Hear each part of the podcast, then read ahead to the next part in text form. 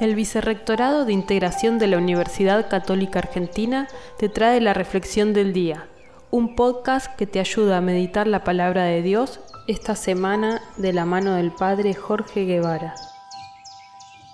En el Evangelio de este miércoles 16 de marzo, vamos acompañando a Jesús en su decidida marcha hacia Jerusalén.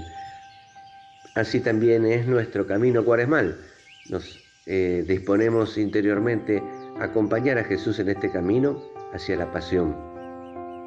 Y en medio de este camino eh, Jesús aclara a sus discípulos el sentido de este viaje. El Hijo del Hombre va a ser entregado, lo van a condenar eh, y el tercer día resucitará.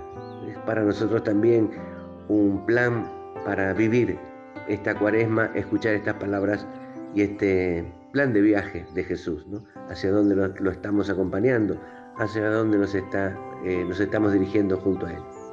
Y en el camino, este episodio de la madre de los hijos del trueno, que le pide, se da cuenta de la grandeza de Jesús y le pide que sus hijos estén cerca de Él. Eh, y Jesús lo único que le dice es, bueno, esto no funciona por contactos o por influencias o por acomodo. Los que estén cerca mío son los que puedan seguirme. ¿no? Pueden beber el cáliz. Beber el cáliz es un sinónimo de compartir el, destino, de compartir la suerte de Jesús. A raíz de ese diálogo también a nosotros Jesús nos pregunta, ¿no? Si podemos beber el cáliz que Él va a beber para estar cerca suyo. Y por último, el diálogo que Jesús tiene sobre el sentido del poder. Eh, el poder en clave evangélica es siempre servicio. Y es lindo recordarlo también eh, para nuestro tiempo cuaresmal.